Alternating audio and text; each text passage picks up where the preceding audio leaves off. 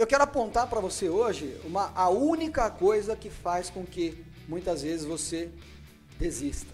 Muitas vezes a gente tenta procurar um culpado. Né? Muitas vezes a gente tenta procurar um culpado fora da gente. E aí, quando a gente se esforça para fazer isso, sabe qual é o problema? É que a gente sempre vai encontrar um culpado fora da gente.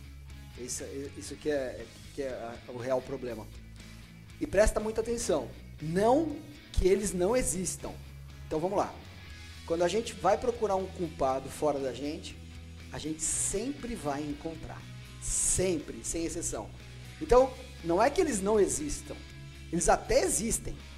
Mas esse não é o real problema. O real problema é a gente acreditar nisso. Acreditar no quê? O real problema é a gente acreditar que de alguma forma fizeram né, né, toda uma toda uma, é, uma narrativa extremamente sedutora que faz com que a gente acredite que nós, faz, ao fazermos um trabalho, ou ao nós nos esforçarmos para fazer um trabalho, nós precisamos necessariamente ser elogiados e mais, nós não podemos ser criticados.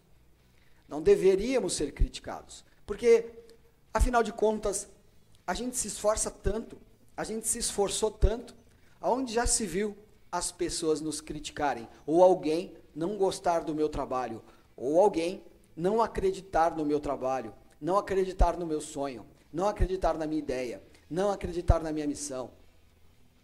E aí, esse é o único motivo pelo qual esses conflitos acontecem e podem acontecer com você. Porque você embarcou numa narrativa que as pessoas são obrigadas a acreditar na sua missão, são obrigadas a acreditar na sua ideia são obrigadas a gostar do seu trabalho. E elas não são. A grande verdade é que se você, por exemplo, jogar na Netflix e colocar lá, por exemplo, Terra plana, você vai se deparar com um documentário onde existem milhares de pessoas que fazem parte de um grupo que realmente acredita que a Terra é plana. Faz o esforço, assiste esse documentário, por mais maluco que seja. A verdade é que tem uma cena do filme, eu não quero estragar o filme, mas tem uma só cena do filme que eu quero comentar. Que é o líder lá da, do movimento Terra Plana, quando ele está na frente do hotel para iniciar a palestra dele, e aí algumas pessoas que estão na frente do hotel aguardando ele chegar. E essas pessoas, quando veem esse líder da, da Terra Plana, a primeira coisa que elas fazem é abraçar ele. Né? Passa essa cena. As pessoas abraçando esse líder, né? Então, se você parar para pensar por um momento, muitas pessoas que acreditam nessas narrativas malucas, né? Elas, na realidade, elas exercem essa dinâmica, né? Exercem essa essa dinâmica mental?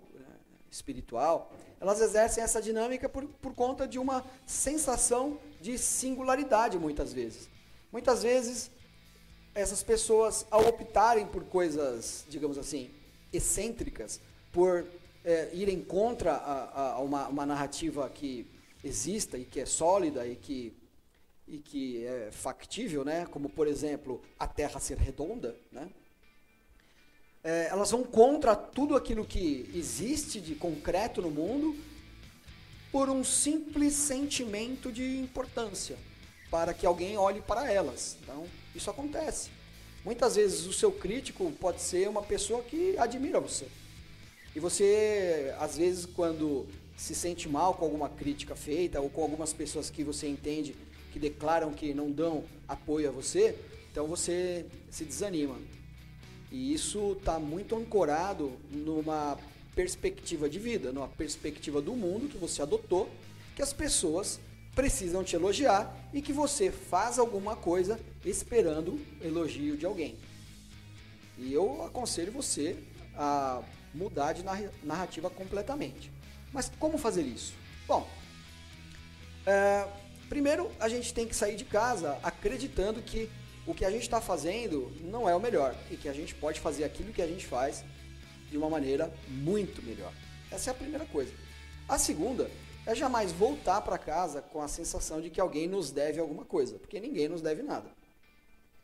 A sensação correta de voltar para casa, se você quiser realmente é, exterminar esse sentimento né, de desânimo da sua vida, esse sentimento de injustiça na sua vida, se você quiser parar com essa dinâmica é, espiritual imediatamente, é você acreditar que você não fez mais do que a sua obrigação. E por último, jamais depender do elogio do homem. Eu gosto sempre de citar Paulo, eu vou citar Paulo aqui novamente, é, dessa vez em 2 Coríntios 12, capítulo todo, mas lá por, pelo, pelo versículo 10, é, me chama a atenção para um fato de que Paulo é, escreveu boa parte, a maior parte do Novo Testamento. E eu, e eu não sei se você parou para analisar esse fato, mas Paulo escreveu quase tudo o que ele escreveu da prisão. Como que uma, uma pessoa consegue escrever a maior parte do Novo Testamento com capítulos tão interessantes, tão profundos, com ideias tão extravagantes para a sua época, uma postura tão firme, estando na prisão? E a resposta é: porque Paulo estava na prisão, mas a prisão não estava dentro dele. Então, esse capítulo, ele é um capítulo sobre se fortalecer na sua fraqueza. Olha só. Olha para o seu dedão. Dá uma olhada nele. Já pensou, pessoal? Não existe uma digital igual à sua, mesmo com 7 bilhões de habitantes. Não existe uma pessoa igual a você. Não existe nenhum motivo para você se sentir inferior ou querer o lugar do outro, ou querer ter o que o outro tem, ou querer ser como o outro é. Não existe nenhum motivo para isso. Porque você sempre vai se fortalecer na sua fraqueza. Todas as vezes que você se sentir muito fraco, você permita que Deus haja em você. E toda vez, todas as vezes que você se sentir muito fraco, que você permita ser você mesmo. Que nesse momento você saiba que você é o único desse planeta. E que você se lembre de que quase todas as pessoas são capazes de contar quantas sementes existem numa maçã. Mas poucas pessoas no mundo param para pensar quantas maçãs cabem dentro de uma semente. E é esse raciocínio que eu desejo para você, para você eliminar de uma vez por todas esse mal-estar. Esse mal-estar que muitas vezes a gente se pega e que ele é humano e que você tem todo o direito de ter esse mal-estar.